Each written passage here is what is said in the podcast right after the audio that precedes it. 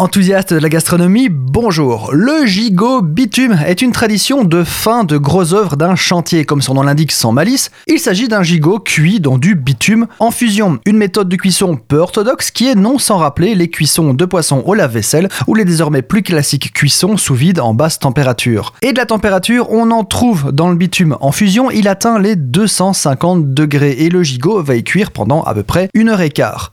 Le bitume est une matière issue de la distillation du pétrole. C'est noir, c'est visqueux, c'est imperméable. C'est pas vraiment une matière accueillante d'un point de vue culinaire. Mais après tout, c'est pas ce qu'on lui demande à la base. On l'utilise comme liant pour la fabrication des revêtements comme les routes ou les trottoirs. Le gigot sera bien évidemment préalablement mariné puis emballé avec précaution dans plusieurs couches de papier craft et d'aluminium pour garantir une parfaite étanchéité. Les paquets sont alors plongés dans les cuves de bitume liquide. La tradition daterait du 19e siècle et d'abord en toute logique elle fut réservée aux travailleurs de l'asphalte qui utilisaient les fonds des cuves pour cuire leurs gigots.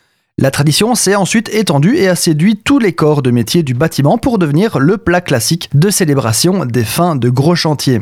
Le concept en lui-même n'est pas neuf, on peut penser aux pommes de terre ou aux camemberts qu'on cuit dans la cendre à la fin d'un barbecue, ou des cocottes hermétiques au gros sel ou à la pâte. Le principe de cuisson derrière tout ça est la cuisson à l'étouffée, c'est-à-dire que le produit est hermétiquement scellé avant de passer en cuisson, permettant au jus et au sucre de rester dans le produit et ainsi garantir un goût et un fondant incroyables.